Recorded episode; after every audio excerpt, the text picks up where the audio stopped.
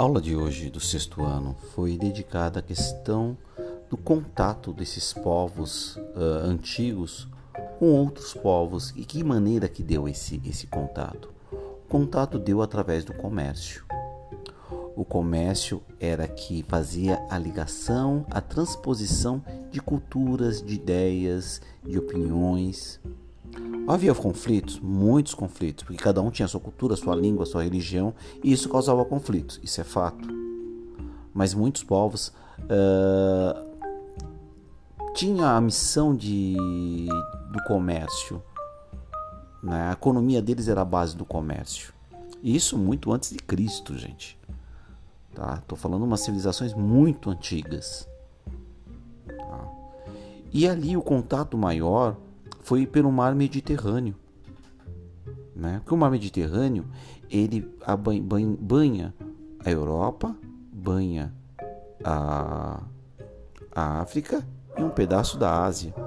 Então, o mar Mediterrâneo era a porta de entrada para esse comércio, para essa troca de, de cultura, para essa troca de, de materiais e matérias, de especiarias as especiarias, tanto naturais como as culturais. Especiaria cultural, o que seria especiaria cultural, professor? A especiaria que é feita pelo homem, que ele pega uma coisa da natureza e transforma.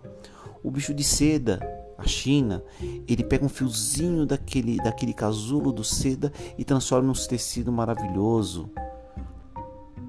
Olha só, peças de ouro transformadas, sabe, em, em colares, pulseiras, anéis, perfumes.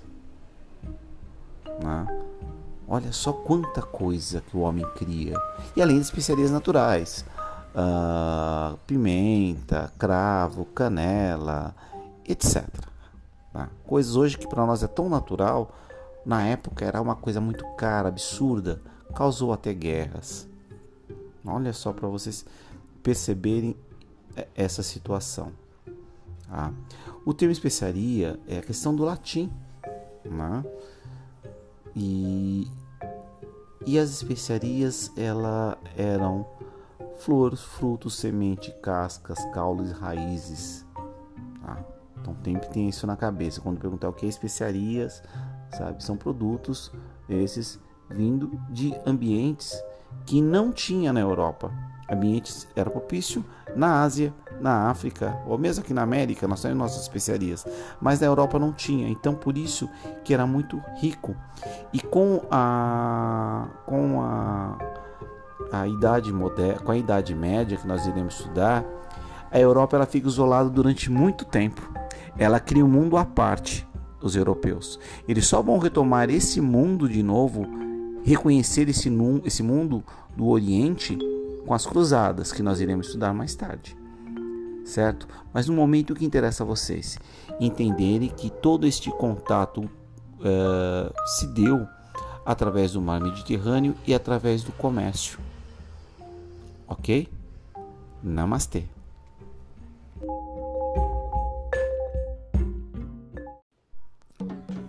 Egito, uma grande civilização antiga uma das primeiras. Ela se desenvolveu à beira do rio Nilo. O rio Nilo para eles era uma vida. Dali eles tiraram sua riqueza, a sua comida, a sua vida. Foi um grande império do passado. Conhecedores da física, da arquitetura, da química, da matemática, da escrita um povo muito poderoso, norte da África. Uma política teocrática. Por que teocrática? Porque teocracia, Deus no poder, onde o faraó era visto como Deus vivo. Deus Ra, Deus do Sol, principal Deus deles.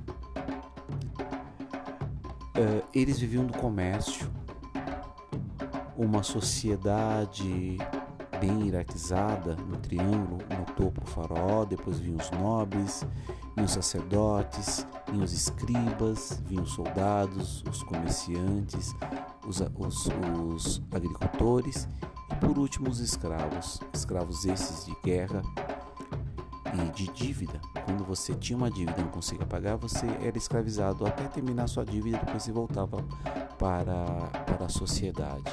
Os escravizados de guerra não, morriam escravos. Dificilmente eram libertados. A arte deles muito peculiar, muito rica, voltada sempre para glorificar o faraó. Faraó esse que muitas vezes eram doentes, porque eles tinham casamento entre irmãos. Então a genética, o DNA acabava ficando meio deteriorado, então muitos nasciam doentes. Esses faróis, então os desenhos representavam a magnitude desses faróis. Se você prestar atenção nos desenhos, na arte, você percebe sempre aquele o farol gigante, maior que todo mundo, maior que todos, né? para representar o poder dele. Muitos nasciam, morriam sem ver a cara do farol, e o farol muitas vezes nem saía de dentro do palácio deles por essas questões de saúde. Não podia mostrar que ele era um ser humano frágil. Ele era considerado um Deus vivo. O que eu posso mais falar dos ritos egípcios para vocês? A mumificação. Olha só, a maravilha da mumificação é pura ciência.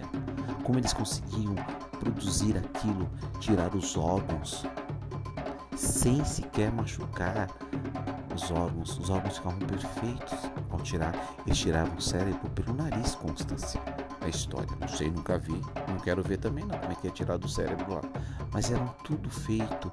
É um processo de meses para criar a mumificação. A pirâmide não foi feita da noite para o dia, mas ela era pura matemática, perfeita.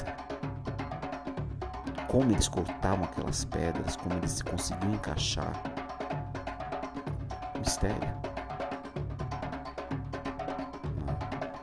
Ah, a esfinge. O que é a esfinge? Linda, maravilhosa. Teve seu nariz arrancado. Algumas teorias, algumas teorias dessa que disse foi Napoleão. Por que arrancaram o nariz da esfinge? Porque o nariz da esfinge representava o nariz negroide, o nariz de negro. A África, não, a, o Egito não é branco. Ela ficou branca depois com a invasão, da invasão dos gregos, dos romanos, mas antes, muito, muito antes desse povo chegar, eles não eram brancos. Nem todos eram pigmentação negra total. Alguns eram um pouco mais uns eram mais retintos, outros eram mais claros, mas não é uma sociedade branca o Egito antigo. Se hoje ele é branca, mas no passado não era. Namastê.